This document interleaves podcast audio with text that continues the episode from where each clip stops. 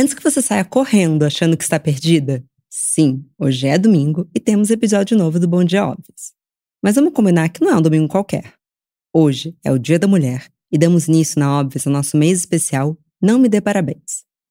Porque sabemos que tem uma longa jornada para chegar na sociedade que queremos como mulheres. Vamos para o primeiro episódio da série? Podemos afirmar com certeza que a felicidade é o objetivo final de grande parte das pessoas. Mas afinal, o que significa ser feliz para nós mulheres? Mais segurança? O fim da idealização da maternidade? Menos sobrecarga de funções? Legitimidade de fala? Sendo bem honestas, nós queremos tudo isso mesmo. Tudo isso, a toda hora e em qualquer lugar. Porque cada uma de nós é um universo cheio de particularidades e só com essa liberdade poderemos ser felizes como merecemos. Bom dia, óbvias! Eu sou Marcela Ceribelli, CEO e diretora criativa da Óbvias, e no primeiro episódio desse especial de Mês da Mulher, converso com a comunicadora e podcaster Luísa Brasil e com a psicóloga e também podcaster Luiz Madeira sobre o que é e como alcançar a felicidade feminina. Esse episódio foi possível graças ao apoio dos nossos parceiros das Americanas, que, assim como nós, acreditam na magia e no poder das mulheres. E é por isso que elas podem tudo.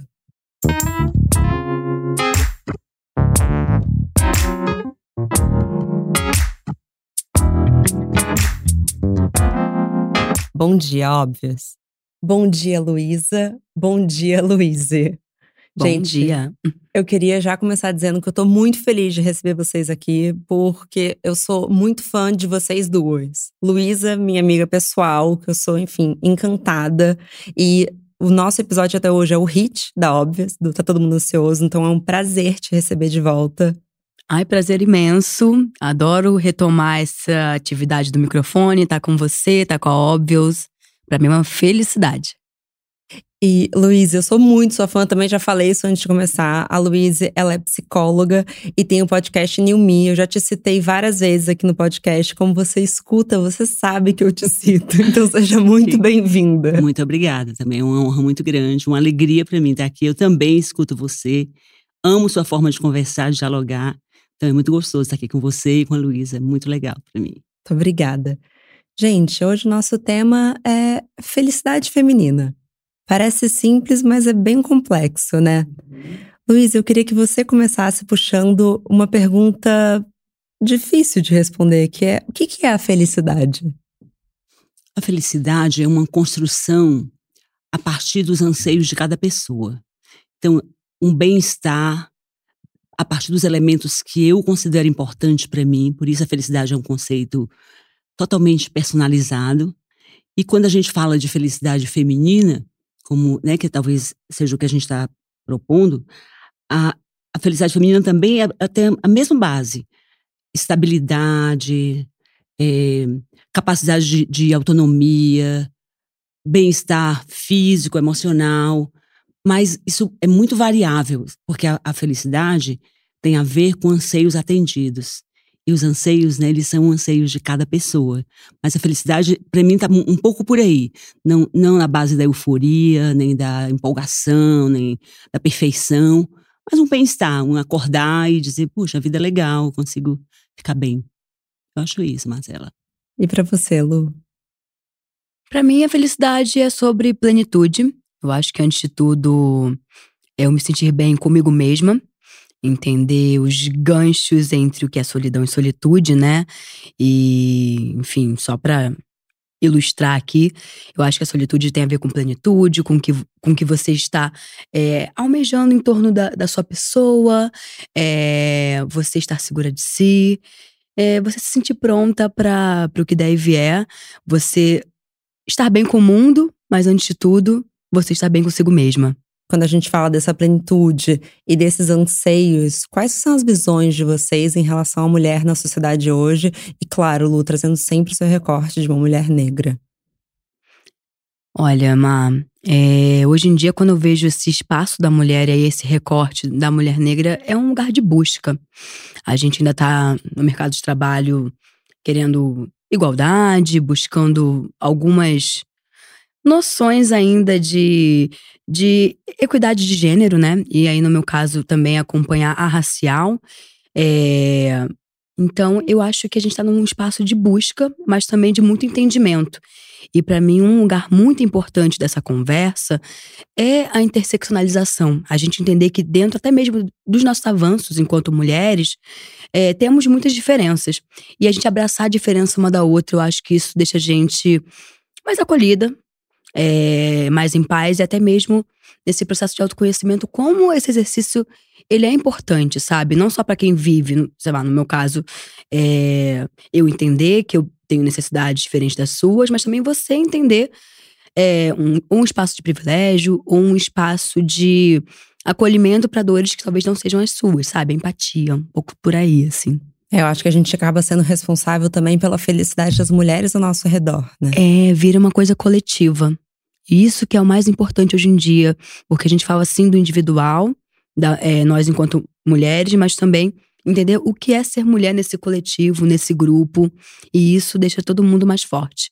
Sem aquela, aquele, aquela teoria vazia do que é sororidade, sabe? Eu acho que a gente está se aprofundando agora, de fato, nesse discurso, nessas questões, desse subir e puxar a outra de um jeito mais sério e mais contundente mesmo. Totalmente. Porque tem uma, essa questão dos, dos recortes, eu acho fundamental. É, quando a gente fala da mulher, da felicidade da mulher, da, do, do, espaço que a mulher ocupa, a primeira pergunta que eu faço é essa, né? Que mulher? Né? Que, que, que recorte nós vamos fazer do perfil do feminino para a gente compreender os anseios, voltando à questão dos anseios, que eu acho que tem um pouco com isso que a Lu acabou de falar. Então, assim, o que, quando nós nos apoiamos, e se a gente abrir essa, esse conceito de apoio, a gente vai chegar no humano, né? A gente vai até extrapolar a questão do feminino, só que o feminino ainda precisa muito de força, né? O feminino precisa mesmo ser fortalecido. Então, essa. Eu não entendi muito o que a Lu quis dizer com a falsa sororidade. Eu achei interessante perguntar para ela. Maravilhoso. É, porque eu acho que assim, Lu, a sororidade, acho que é um discurso que está sendo muito dito, uma sobe e puxa a outra, virou algo sem aprofundamento, virou um vazio. Sim. E o que acontece? Quando eu falo de que a sororidade virou um espaço vazio, porque, cara, o que eu vejo é assim, todo mundo que se ajuda no seu grupinho, na sua bolha, sabe? É um exemplo, né? Vou dar um exemplo, o carnaval, que todo mundo fala desse espaço de liberdade, que ah, é, eu me exponho, fico com os seios de fora, faço o que eu quiser. Mas qual é o carnaval que de fato você faz isso? Uhum. Né? E uma coisa que eu também é importante que eu ouvi é, sobre esse lugar da sororidade, quem você de fato apoia? Porque o seu discurso, ele vai chegar na, na, na pessoa que tem mais. Uh, tem um déficit social mesmo. Sim. É mais debilitada socialmente. É, o seu discurso chega na mulher negra. Aonde que esse discurso ele de fato ele abraça é, o comportamento feminino e essas evoluções que a gente está tendo? Porque quando a gente fala de evolução da mulher da felicidade da mulher a gente tem que saber que isso tem que chegar para todo mundo.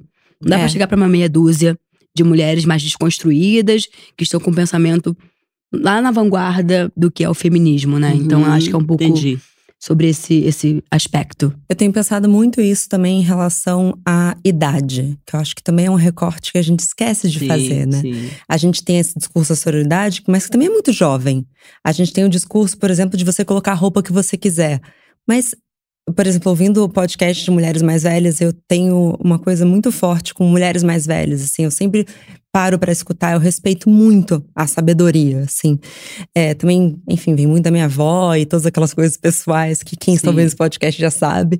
É, mas de pensar assim, enquanto uma menina de uma mulher de 25 anos está lutando para colocar a roupa que ela quiser, às vezes a mulher de 50 anos já está se sentindo invisibilizada na sociedade. Sim. Então, quais que são os discursos que a gente tem que fazer para cada uma delas? Porque a gente sabe que cada um desses recortes vai ter uma dor, mas não adianta botar só uma camisetinha girl power e achar Sim. que você está fazendo de fato um agente de mudança nesse sentido. Porque eu ainda acho que quando a gente está falando, por exemplo, a missão da Óbvias é trazer essa felicidade feminina através de conteúdos. Só que a gente sabe em que momento a gente está falando com cada mulher. A gente definitivamente não fala com todos esses recortes, porque a gente é falho Sim. mesmo. É, queremos chegar lá, estamos em busca, mas da gente pensar como é que a gente consegue ser o mais plural e entender as particularidades dessas dores. Então, por exemplo, quando eu sempre penso, será que uma mulher de 60 anos, que eu acho que hoje é uma idade super é, viva. Você tem 60 anos? 62, quase 63. É, veja. Maravilhosa. Maravilhosa. Aliás, maravilhosa, que vocês não estão vendo. Obrigada. É, com certeza, suas dores são diferentes da minha, assim. Até é legal a gente trazer um pouco pro pessoal. Sim. Hoje, Luiz, quais são os seus, as suas barreiras, os desafios para encontrar essa felicidade, essa plenitude na sua vida? Quando você é terapeuta, Marcela, você fica tão envolvida com todos os estágios das dores que primeiro você precisa ter resolvido as suas próprias dores, né?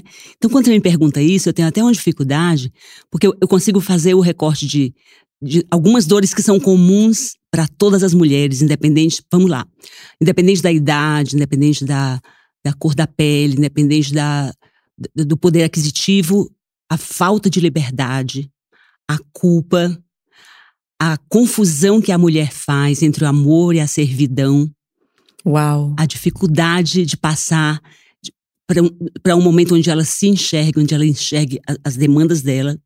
Então, eu estou falando de todas as mulheres, né? Eu, eu recusei um pouco falar da, da, da, crise das pessoas, das mulheres da minha idade, porque você falou uma coisa muito legal, né? São recortes, são pedaços, mas essas ideias, elas estão em todas as mulheres, né?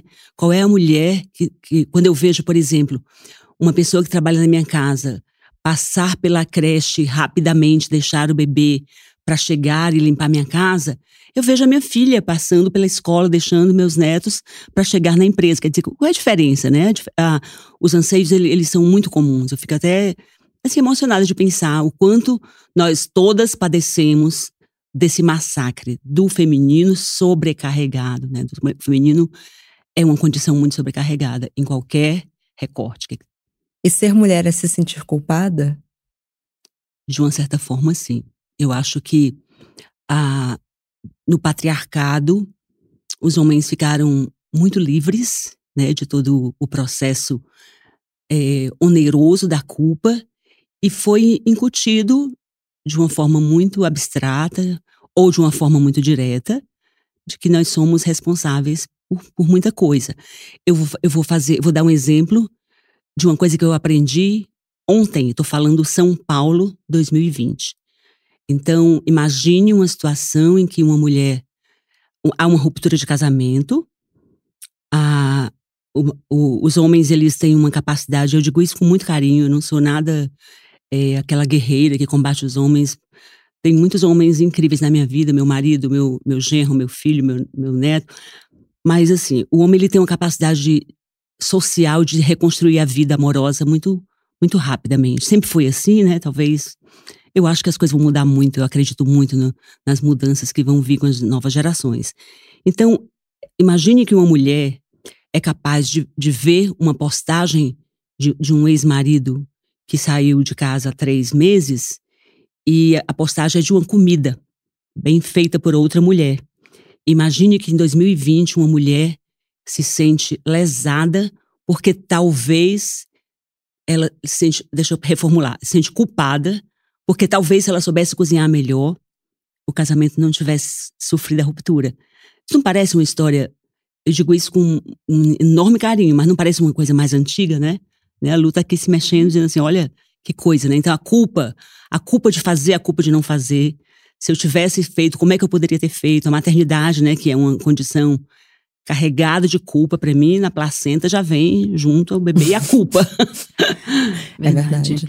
E também uma, coisa que eu sempre pauto quando a gente fala dessa culpa feminina é a carga mental.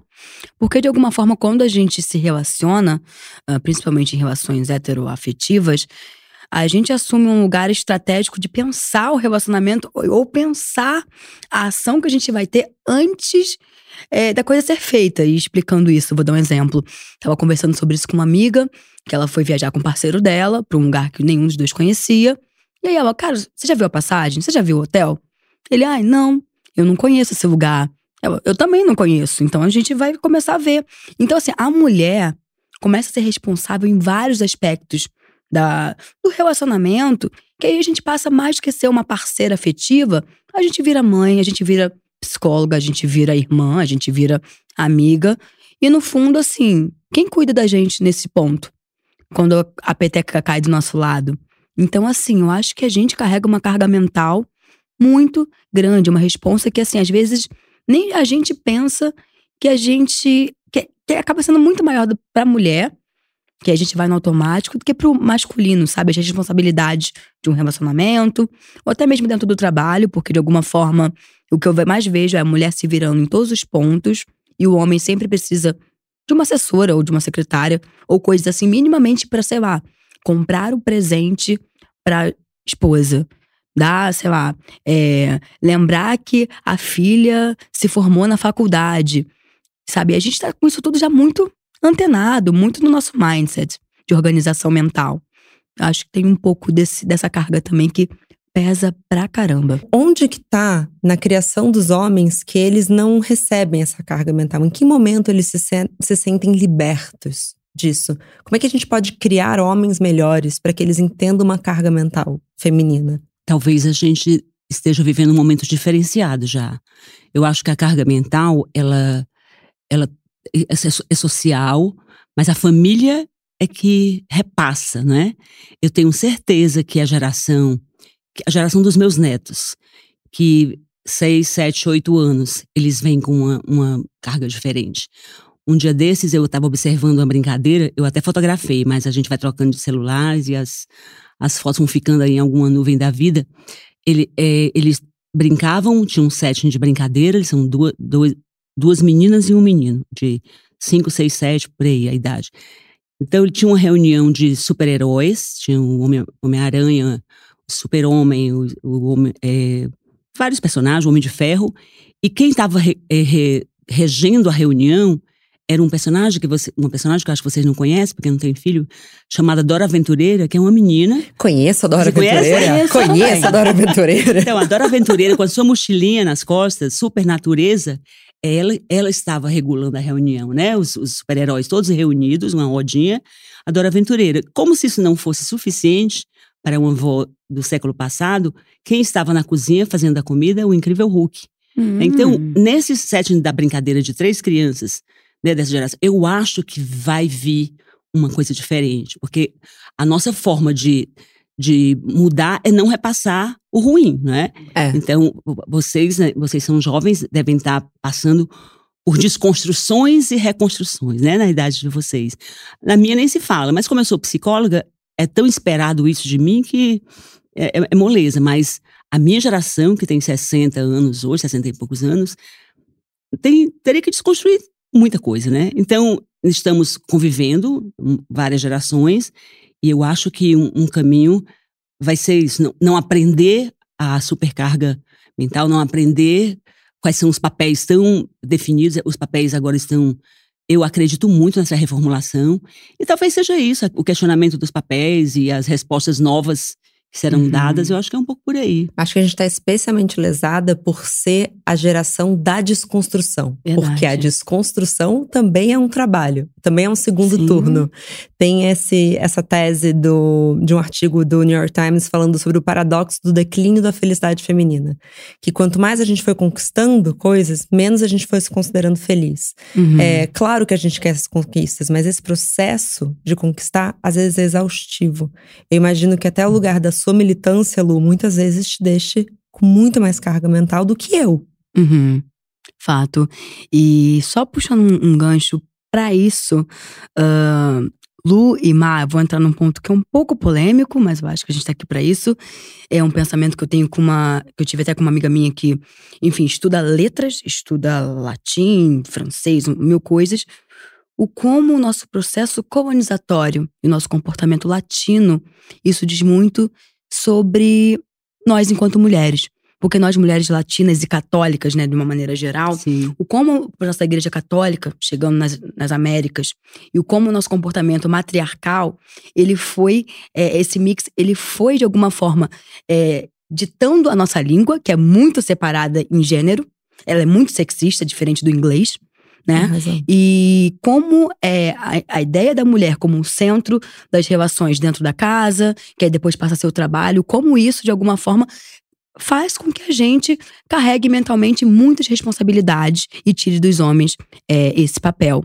E aí, fazendo um, um link com a África, a África também é uma sociedade matriarcal, na qual a mulher ela é detentora das relações, ela é detentora do poder e do acesso dentro da família. Só que o que acontece? Antes de, obviamente, qualquer processo colonizatório, é, na África já existia muito o senso de comunidade. Então, assim, você tem um filho, mas não é só você que cria o seu filho. Seu filho é criado por é, outras pessoas, ele é criado por é, com outro senso de convivência que, obviamente, quando a gente fala de colonização, exploração, isso vai mudando muito. Mas eu acredito muito que quando a gente fala de Brasil e de América Latina, eu acho que a cultura católica e a cultura, enfim, é, colonizadora, tanto espanhola quanto portuguesa, eu acho que isso diz muito sobre como a gente carrega ainda esse, esse estigma uh, e essas responsabilidades todas, sabe? Eu, não poderia concordar mais. Na verdade, quando você fala de, do senso de comunidade delas, a gente está falando hoje um termo que parece super recente, que é rede de apoio. Uhum. Imagina, como que a gente demorou tanto? Como é que isso pode ser algo contemporâneo? Como não foi desde sempre? Mulheres ajudando outras mulheres a criarem filhos. Tem diversas tribos ao redor do mundo que, na verdade, o homem nem participa, né? Ficam as mulheres ali da tribo ajudando a, a cuidar daquela criança. Mas o homem tem que participar, ok? Isso é verdade. Ok. o homem tem que fazer o papel de pai, né, também, né? Não é só ajudar a mãe, como a gente tem ouvido por aí, né? Ser, ser. Ser. Simplesmente ser. Né? Simplesmente ser. Que eu acho que a gente. Olha, é muito recente. Eu, nasci em 1990. Assim, quantas vezes eu ouvi, nossa, que sorte que ela tem, o pai ajuda. É, muito ultrapassado, né? Esse é muito ultrapassado e a gente tá. No, acho que em vários momentos a gente acha que a gente tá muito avançado por conta dessa bolha que estamos, mas na verdade, quando você fura um pouquinho essa bolha, você vê que isso é um discurso mais comum, assim, que é você pega ouvindo, sabe, assim. Sim. Metrô, que seja. Ele é muito perpetuado ainda, né? Agora, essa ideia, Marcela, que você falou sobre quanto mais que você mencionou a pesquisa. Eu fiquei pensando, quanto mais você avança em direção à felicidade feminina, menos feliz você se sente. Será? Será que eu, eu entendo que é uma pesquisa, mas vamos pensar na perspectiva pessoal. É, talvez é, exista um momento histórico que é o mais difícil de levantar as bandeiras, desbravar, mas eu não sei se, mesmo nessa luta de vocês que estão desconstruindo, não sei se vocês são, como geração, são menos felizes. Porque eu acho que aquele papel da mulher anterior, de cuidar da casa, de não é, entrar no mercado de trabalho, de não buscar realizações. Eu não consigo enxergar que felicidade era essa que, que foi perdida. Eu, talvez eu, eu mencione uma sobrecarga, de novo, né? De querer, querer trabalhar, querer ter um projeto porque me realizo e, e precisar trabalhar porque o dinheiro que eu, mulher, coloco na casa não é trabalhar para ter um negocinho, né? É participar das demandas financeiras da vida. Então, seria um, uma construção do senso de comunidade dentro de casa. É que, para mim, esse conceito de comunidade se perdeu muito, talvez, na colonização, pegando aqui o gancho que a Lu falou, porque se valorizou muito a família nuclear, né? Aquela familhinha, papai, mamãe, filhinho, trancado dentro de casa, o cachorrinho, né? E, então aqui nós somos uma família Família de margarina. Isso, muito perfeitinha. E, e, tudo tem que acontecer aqui, então cada um tem um papel exatamente uma, uma, mulher criando filhos homens diferente de como cria filhas mulheres, né? Então, acho que, a, que a, eu questionei esse dado de uma forma subjetiva, muito mais pela minha experiência. Eu questionei essa felicidade que talvez tenha sido perdida.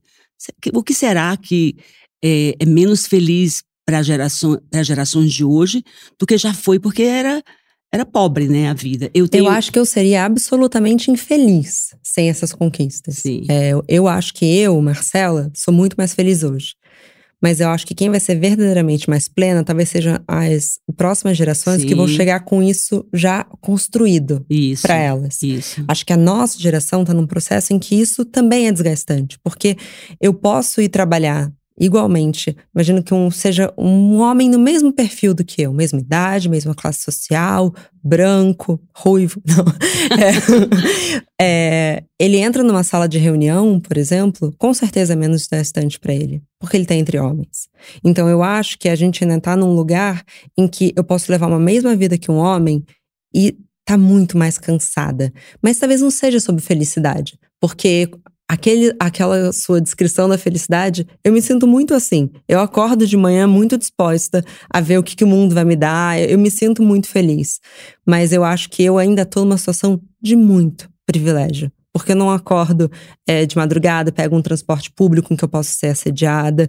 É, eu acho que tem, dando exemplos, enfim, eu sei Sim. que tem coisas ainda mais graves do que isso. Por exemplo, eu posso voltar para minha casa a hora que for, não tem um tráfico que tá. Sabe? Eu acho que tem um contexto muito piores do que eu tô falando aqui. Mas o que eu quero dizer é que a nossa geração é uma geração, para mim, de transição. E quem vai estar tá mais feliz, para mim, tá no final desse, desse arco-íris. Faz mais sentido?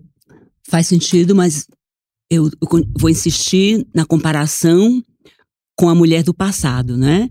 Então, eu acho também acho um privilégio estar promovendo a transição. Acho belíssimo, acho poético, acho que eu estou assistindo de camarote, né, na minha idade, de, de, literalmente sentada numa cadeira de, de, de, psicoterapeuta, essa mudança, e eu tenho, eu tenho dúvidas sobre se é tão terrível ser a geração da transição, porque há parâmetros, né? Você, você consegue saborear a diferença, você consegue ver que houve conquistas, as gerações que virão, com certeza, né, a, a, felicidade vai ser muito relativa. Tem tantos outros fatores interferindo nisso, né?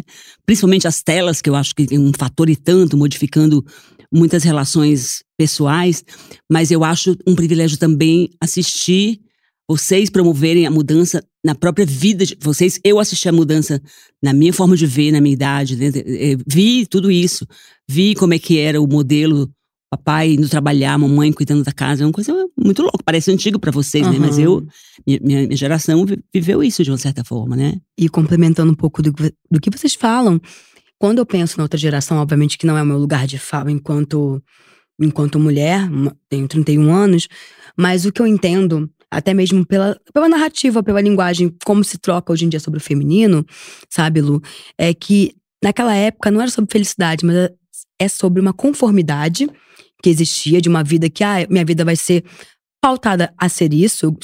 se o meu sonho era ser bailarina, não importa, porque eu vou ser a esposa do lar, eu vou. É, minha vida vai ser toda pro meu cônjuge, pros meus filhos e pra minha família.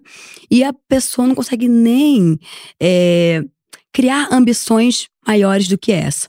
E hoje em dia o que eu vejo da minha, da minha geração e a geração da Mar é que a gente precisa agarrar as ambições antigas, que é se a gente quer construir uma família, se a gente quer é, ter um, um ótimo parceiro, mas se a gente quer ocupar um lugar foda no mercado de trabalho, se a gente quer, sei lá, é, cuidar da nossa vida espiritual, do nosso corpo, de tudo. Então, assim, e a gente tendo que agarrar com muitas poucas mãos tudo que uma possibilidade de vida que a gente de repente não pensava antes. E até hoje, mais cedo, eu estava conversando com a Costanza.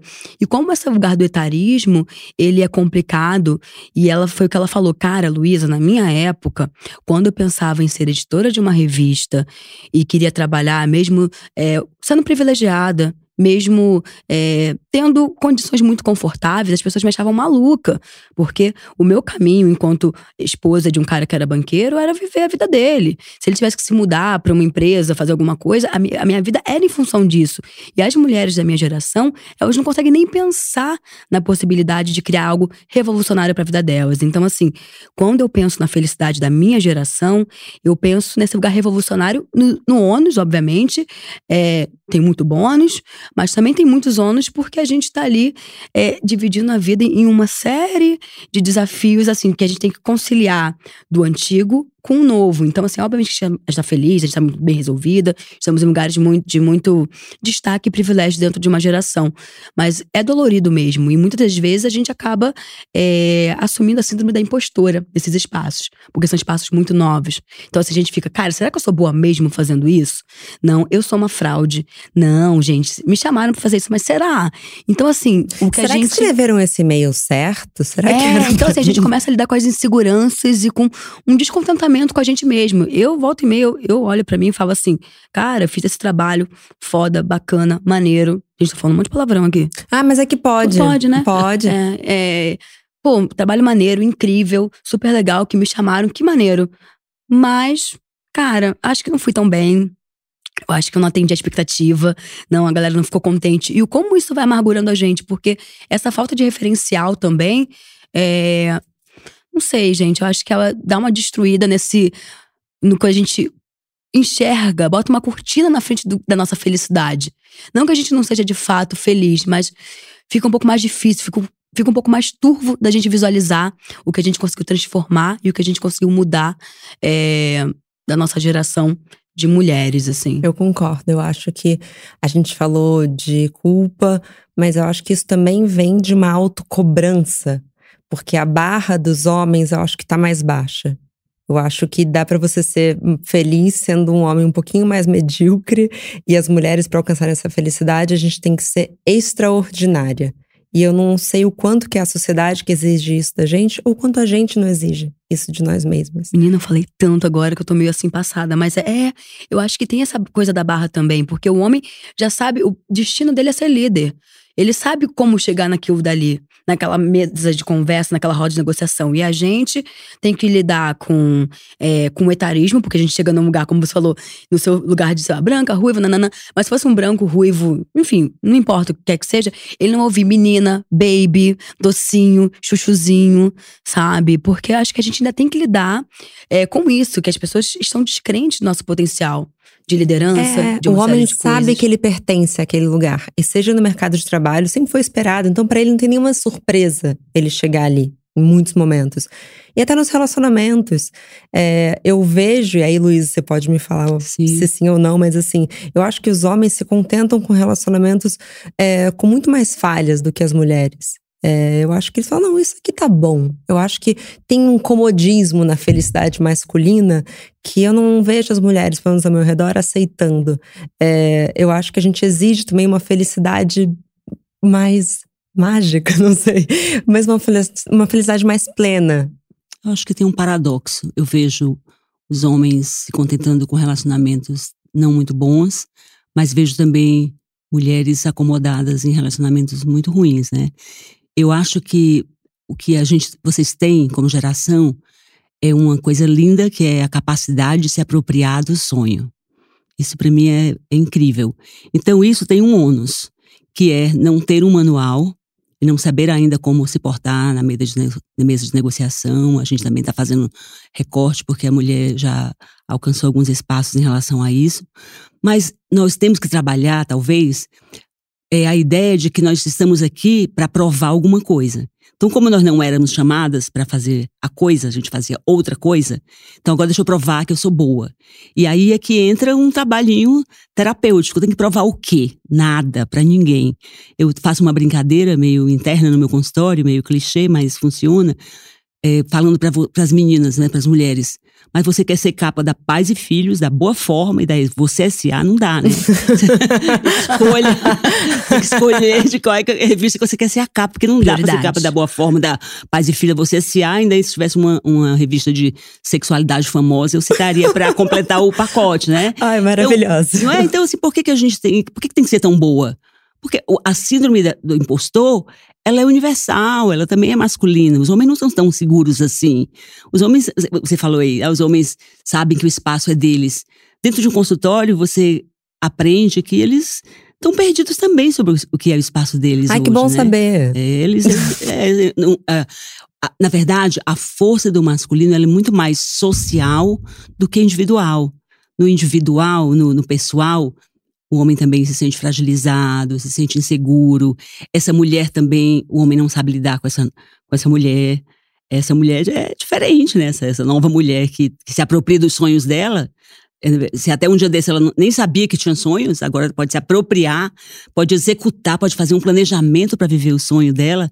E pode ter um sonho só dela. Acho que a gente vai caminhar muito para ter um sonho para chamar de só nosso, né? Porque nós temos uma coisa que é a maternidade que vai nos diferenciar para sempre, porque o, o útero é nosso e o leite está no, na, nas nossas mamas, né? Então isso ainda não, isso nunca vai mudar, mas a, o desempenho social pode ser muito melhor se nós pararmos de nos cobrar. Então, acho que esse é um, é um ponto, um ponto que eu acho crucial, assim.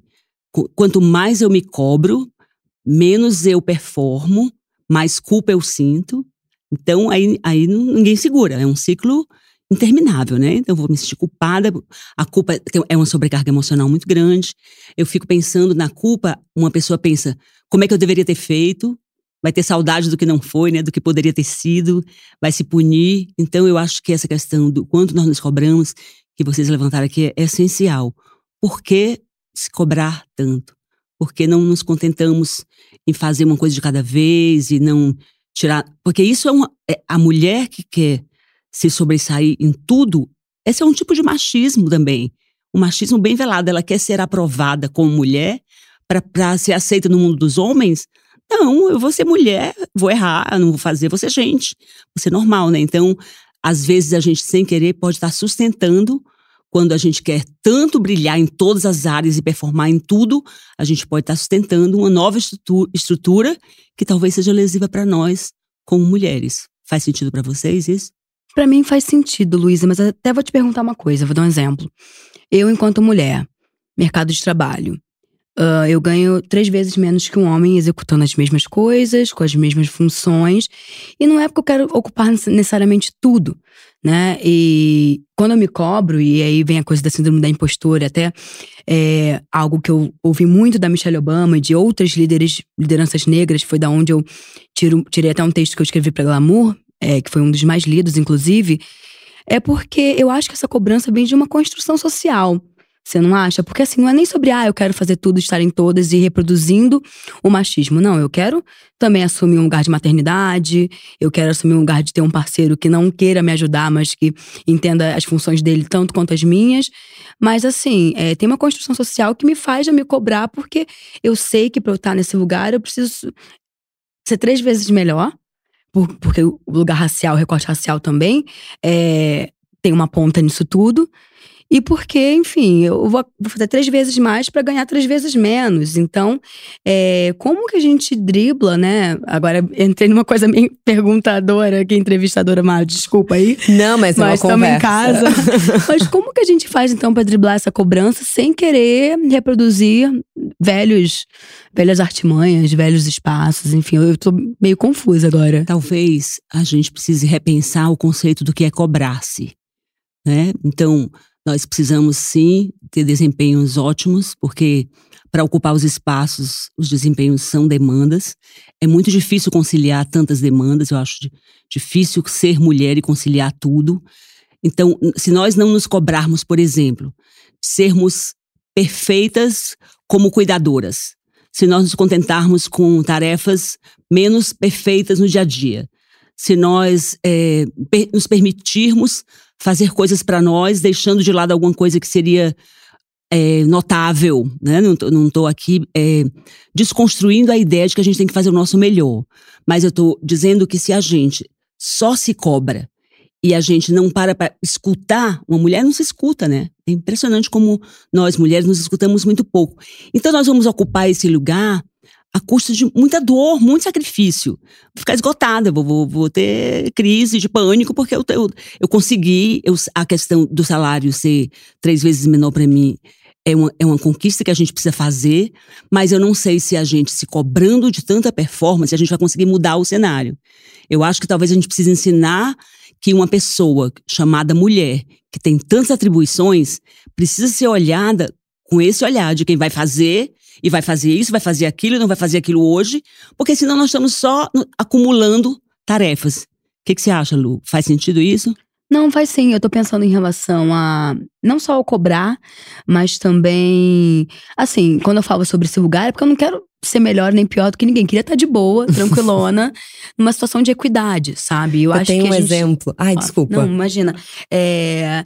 E entender que, assim, não é porque eu esse lugar de destaque, é porque eu quero estar tá fazendo tudo. É, eu queria estar muito de boa, tranquila, aqui, ó, na margem com o masculino. E aí eu acredito, até mais do que, é, não sei, uma coisa intuitiva, que eu acho que a gente tá nesse momento de se questionar tanto sobre nossa felicidade, sobre tudo isso, porque a gente se enxerga mais do que o homem. Eu acho que o homem, ele vai como um trator diante dessas causas, ele nem olha muito, nem questiona muito e vai. E a gente, por conta de todos esses questionamentos da nossa cabeça, é, por conta de, de se olhar um pouco mais do que talvez o masculino, Sim. é o que me parece, a gente tá criando é, novos questionamentos, é, entrando nesse lugar existencial para poder ter uma cura. É, mas acho que é o nosso caminho, por mais que a gente tenha mais questionamentos agora, acho que a gente está trilhando o caminho para, por exemplo, quando a gente tiver 50 anos, a gente ser mais feliz. Eu vejo os homens com 50 anos, uma hora a conta chega. Então eu acho que é muito bom que a gente olhe pra gente, a gente cuide da gente. Mas eu queria dar um exemplo do que você estava falando, que eu lembrei de uma fala é zero profundo, mas é de um stand-up comedy do Chris Rock, que ele fala que no bairro dele, imagina, é um comediante muito bem sucedido negro americano. E ele fala que no bairro dele, é um bairro muito rico, é, tem um homem negro que mora lá, que é o Jay-Z. E ele é o maior rapper do mundo. E o vizinho de porta dele é um dentista, e não é o melhor dentista do mundo. E do outro lado, é um arquiteto, e não é o melhor arquiteto do mundo. Eu acho que o que ele quer dizer, e olha que estamos falando só de homens nesse exemplo, mas acho que entra também na questão racial, que é assim, é, o quanto que tem que se esforçar mais para chegar no mesmo lugar. Não é que a gente está sendo muito ambiciosa e correndo atrás, porque eu não quero ser a mulher mais bem-sucedida do Brasil, mas Hum, quero. Não. é, mas o que eu quero dizer, eu acho que talvez seja isso que você estava construindo, Lu, é que assim, é, qual que é o nível de esforço, qual que é, o, qual que é a, o fator que a gente precisa ter de carga mental, de carga física, para chegar no mesmo lugar que um dentista mediano chegaria, trazendo o exemplo do Chris Rock. Uhum. Eu acho que é um pouco isso. Existe uma cobrança, mas também é um caminho muito mais arduoso. A gente vem construindo com o podcast da Óbvias. Eu acho que se você ouvir desde é, Mulheres e Ambição, com a Ignalda Cortez, quando a gente tem o Síndrome da Impostora, com a Júlia de Faria, é, a gente está tratando vários fatores do que é ser mulher na sociedade hoje. Quais que são essas nossas dores para a gente ter uma vida tão plena quanto esse homem mediano? Sim. Você está falando de, do, do esforço que a gente tem que fazer para chegar. Eu, eu concordo, mas eu estou falando do quanto a nossa história pessoal precisa ser bem estruturada para a gente não cair nessa armadilha, porque me preocupa que eu, eu entendo que socialmente a gente tem que, concordo plenamente, o nosso esforço tem que ser muito maior para conseguir, mas cada pessoa vai ter que desenhar a sua história, o seu, o seu amanhã, dentro de, de parâmetros que talvez precisem ser revistos por cada uma, né? Então, até é, nós vamos. E quando eu falo dar o melhor, eu não estou falando mesmo melhor do que alguém. Mas eu acho que a gente está sempre otimizando muito, e isso é maravilhoso. Talvez por isso que a gente esteja, esteja conseguindo fazer uma das poucas revoluções que funciona, que é a revolução feminina, né? A revolução que funcionou. Mas eu acho que tem um pouco do que a gente quer construir na nossa própria história, para dar tempo de desfrutar. Eu quero que dê tempo de você, Marcela, desfrutar aos 50 o que você está construindo agora. Se você não, se, se a gente não tiver cuidado, vocês chegarão muito esgotadas lá, né? Muito esgotadas, muito cansadas, porque eu acho que uma. Quantas vezes o São Camilo vai ter que me ver, né, Luiz? Pois é, estava contando aqui no, no início, né? É. Então, eu, eu acho que isso é um exemplo bom de é, uma competência que vira uma síndrome absoluta de cansaço. Então, na verdade, como terapeuta, eu entendi, eu não estou discordando, mas eu estou fazendo tipo uma chamadinha, uma recomendação. Ok, meninas, vamos de desenhar, mulheres, né? Vamos chamar de mulheres, porque não são meninas. Vamos, então, desenhar essa biografia de um jeito agradável. É, é difícil, muito difícil. O massacre ao feminino é inquestionável. Não é possível que haja alguém, homem ou mulher, que não reconheça o massacre do feminino. Mas com, é, dentro das histórias pessoais, que são as histórias com as quais eu lido todo dia, eu vejo o quanto a gente pode se alegrar mais com, com resultados, pequenos resultados, mesmo que a gente não consiga fazer né, a sociedade dizer uau, mas se a gente não cuidar disso, a demanda nos consome, ela realmente ela nos, nos gasta, né? Ela nos, não é nem desgasta, porque desgasta é um verbo suave, é gasta mesmo, acaba. Então, é uma, é uma numa perspectiva de história pessoal que eu quis falar. Você tem toda a razão. Na verdade, me senti cuidada agora você falando. Que bom. Uhum. Porque acho que a gente precisa mesmo ter esse tempo, por mais que tudo seja mais difícil, parar e olhar e cuidar da gente do quanto que a gente, essas exigências, cobranças nos desgastam mesmo. Mas falando dessas jornadas pessoais mesmo, você em consultório, você na sua vida, Lu, quais que são ações para a gente chegar nesse lugar dessa felicidade, desse, dessa sensação boa de sentir que você está construindo uma vida feliz? Olha, eu tenho uma coisa estratégica que eu comecei esse ano, que é botar no papel os feitos. O que, que eu de fato realizei? Porque no fundo, é, a Lu trouxe isso muito bem e eu também me senti muito acolhida. É, a gente se cobra, obviamente, por N questões de estruturas, independentemente do recorte que a gente tenha, mas a gente esquece de é, celebrar conquistas. Sim. E, cara, quando a gente bota num papel tudo que a gente já fez, sei lá, ao longo de um ano, ao longo de um mês, eu começo a, comecei a traçar agora é, semanalmente, mensalmente, para ver no final de um ano o que, que foi feito. Cara, a gente realiza coisa pra caramba e a gente não se dá conta disso, Má. Eu acho que a gente tem que realmente olhar a, o lado positivo e otimista da nossa vida e cuidar para que isso é, não seja atropelado pelos vários desafios que teremos, enfim, pelos imprevistos que também acontecem, porque senão a gente só olha o lado negativo. E como, até eu vi hoje de manhã, né, a coisa do, do não, como não tem poder, sabe? No, vi no, no Insta da Óbvios, a gente precisa olhar mais para esse sim, que a gente faz, que a gente fez, que foi difícil pra caramba. Nossa, e, e se celebrar eu acho que eu tenho cada vez mais, em 2020, colocado isso dentro de mim. Eu preciso é, honrar as minhas conquistas, sabe? Eu vou te copiar. Eu vou começar a anotar. Você tem toda a razão. Porque eu acho que eu tô sempre olhando pra frente, tá do que, que eu quero e não do que, que eu já tenho. Uhum. É, um, é, um, é uma prática, né? O viver, isso é um pouco o não viver o agora, não, o velho clichê de não viver o hoje, né? A celebrar as conquistas, né?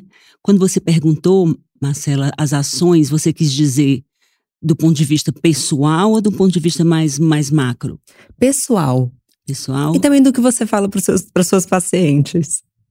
Eu acho que ah, ter, ter muito claro onde nós queremos chegar, mesmo que subjetivamente, mesmo que de uma forma mais abstrata, eu acho que é um ponto, né? Um ponto que, que merece destaque. Onde é que eu quero chegar? O que é que eu quero fazer? O que é que eu quero ter realizado? Então, nessa, nessa pegada de celebrar o que eu, o que eu consegui, o que, que eu ainda quero conseguir. Sabe por quê? Porque a gente vai mudando. Cada conquista, ou cada derrota, cada fracasso, nos molda, né? modula, é, altera a nossa percepção, nos amadurece. Então, esse, esse olhar para amanhã e dizer o que, é que eu quero amanhã, né? o que, é que, eu, o que, é que eu vou querer, onde eu vou querer estar amanhã, ter a, a, a se apropriar da liberdade de decidir que caminho eu vou tomar para chegar onde eu quero chegar amanhã, eu acho que é uma ação, eu acho que é, é válida essa ação. Verdade. E também ser um pouco mais resiliente, assim, em torno dos desafios, sabe? Eu antigamente ficava com um monte de meta, um monte de coisa que eu não ia conseguir cumprir, porque eu não conseguia olhar para onde eu queria chegar. E, e agora eu brinco que eu tenho um processo do, do anitar. O que, que seria o anitar? eu crio, uh, ao longo de um ano, né, 12 meses, um objetivo para cada mês, assim, para eu conseguir realizar. E eu acho que, um, é, eu acho que isso para um ano é o suficiente. É, muitas coisas mudam, muitas coisas ganham novos contornos, mas é, acho que a gente precisa ser um pouco mais paciente também com o que a gente quer, que a gente quer muita coisa, a gente vê muita coisa, a gente tem muitos estímulos. Então, eu tô anitando, criando 12 grandes uh, projetos ao longo do ano para tentar colocá-los na rua, ou tentar resolvê-los e realizá-los. Acho que isso me deixa mais uh, calminha por dentro. Uhum. Gente, a gente tá se encaminhando pro nosso fim. Ai, já. Que pena. tá gostoso. Poderia conversar. passar aqui o dia inteiro. Tenho duas últimas perguntas para vocês. Hum. É, o que, que vocês desejam para as mulheres daqui para frente? Eu desejo liberdade. Eu desejo liberdade e, e é um desejo muito amplo. Liberdade de ser, liberdade de, de, de não ser, de fazer, de não fazer, de não ser julgada, de, de ser o que consegue ser. E eu acho que em cada recorte de cada mulher, a gente pode definir essa liberdade de uma forma diferente. Talvez a liberdade seja a grande revolução feminina. Uau! Que a Luíse falou, assim, é, tem muito a ver com o que eu queria falar, que é que nós sejamos realizadoras no coletivo, mas também, sobretudo, no individual. Porque eu acho que cada um tem sua vivência, cada um tem sua história, sua narrativa, e é impossível é, a gente falar sobre cada uma delas. Tudo, tudo é muito especial. Então, ser mulher é um ato revolucionário nos dias de hoje e que a gente encare tudo isso com mais leveza. É, mesmo diante dos desafios, e que a gente encare tudo isso com mais alegria e com mais tranquilidade dentro da gente. Lindo. Da minha parte, eu fiquei muito tocada ouvindo o um podcast recente da Oprah, que ela falou que no programa dela, em 1996, ela recebeu uma convidada que dizia que as mulheres tinham que, que aprender a se colocar em primeiro lugar. E ela foi vaiada pelas mulheres da plateia. Porque era absurdo. E o que ela estava querendo dizer não era que você ia deixar de ter filho, deixar de amar seus filhos, mas talvez você encontrar quem é você se você não é mãe e outras coisas. Então, o que eu desejo para as mulheres é que elas tenham a coragem de fazer delas uma prioridade. Uhum. Porque eu acho que a gente. É, a servidão é em todos os sentidos. Então, porque eu acho que ninguém vai cuidar da gente se a gente não cuidar da gente. Sim. Então, isso é uma coisa que eu desejo profundamente para as mulheres ao meu redor. E agora, realmente, no finalzinho, é, existe algum livro, algum TED, alguma coisa que vocês queiram indicar para as mulheres nesse domingão de episódio especial para que elas estejam imersas nisso, que seja um tema de liberdade, autocuidado? Eu não tenho nenhuma indicação, porque eu tenho uma experiência de que às vezes a gente faz uma indicação e a forma como a pessoa absorve aquilo, às vezes é muito é, perturbadora. Então eu passo essa pergunta, passo para a Lu. Então eu vou indicar que escutem o seu podcast, Luiz. Muito obrigada. escutem o New Me. Eles têm de 12 a 17 minutos e para mim vale como uma sessão de terapia. Muito obrigada, Marcela. Muito obrigada. É bom saber, é bom saber que você está recomendando. É, uma forma de troca, para mim, é realmente que tenhamos mais narrativas de outras mulheres, que a gente entenda a vivência de mulheres que não sejam como nós. É, então, eu recomendo mulheres intelectuais negras, como a Giovanna Xavier, que é a preta doutora. Um, tem também a Grada Quilomba, que é uma artista, performer e escritora que é uma mulher muito incrível em torno da, da questão de raça. Temos a Alexandrismos para falar em torno de corpo. É, tem a própria Constanza Pascolato para falar sobre etarismo, sobre ageísmo. Então, a minha recomendação é que cada vez mais nós, enquanto mulheres, é, exerçamos a expansão de nossas mentes e leiamos e nos informemos mais sobre realidades que não sejam as nossas. Perfeito. Perfeito. Gente, muito obrigada. Muito obrigada também. Eu achei Ai, que foi uma experiência muito rica. Sim. Eu estou me sentindo muito enriquecida por ter estado aqui de verdade. Nossa, eu amei. Eu tô tipo o Jô Soares, década de 90. Ah, eu mesmo fazendo aqui o que eu queria mais, assim. Só isso. Bom, gente, eu também. É esse episódio super especial. Acho que, inclusive, é o mais especial dessa temporada. Então, enfim, mais uma vez, obrigada. Muito obrigada, Marcela. Muito obrigada mesmo. Obrigada, Ma. Obrigada mesmo. Muito feliz. Bom, antes da gente terminar, eu quero dar um recado para todo mundo que está escutando a gente. É, durante esse mês, a gente vai preparar, em parceria com a Americanas, que inclusive foi nosso parceiro nesse episódio, uma seleção de livros incríveis, todos escritos por mulheres. É isso, a gente se vê nos stories do arroba no Instagram. E se você ainda não segue a Obvious Agency no Instagram, você está errada. Por favor, siga. Bom, comentários e sugestões vocês já sabem, sempre com carinho no bomdia.obvious.cc. Bom dia, Óbvias!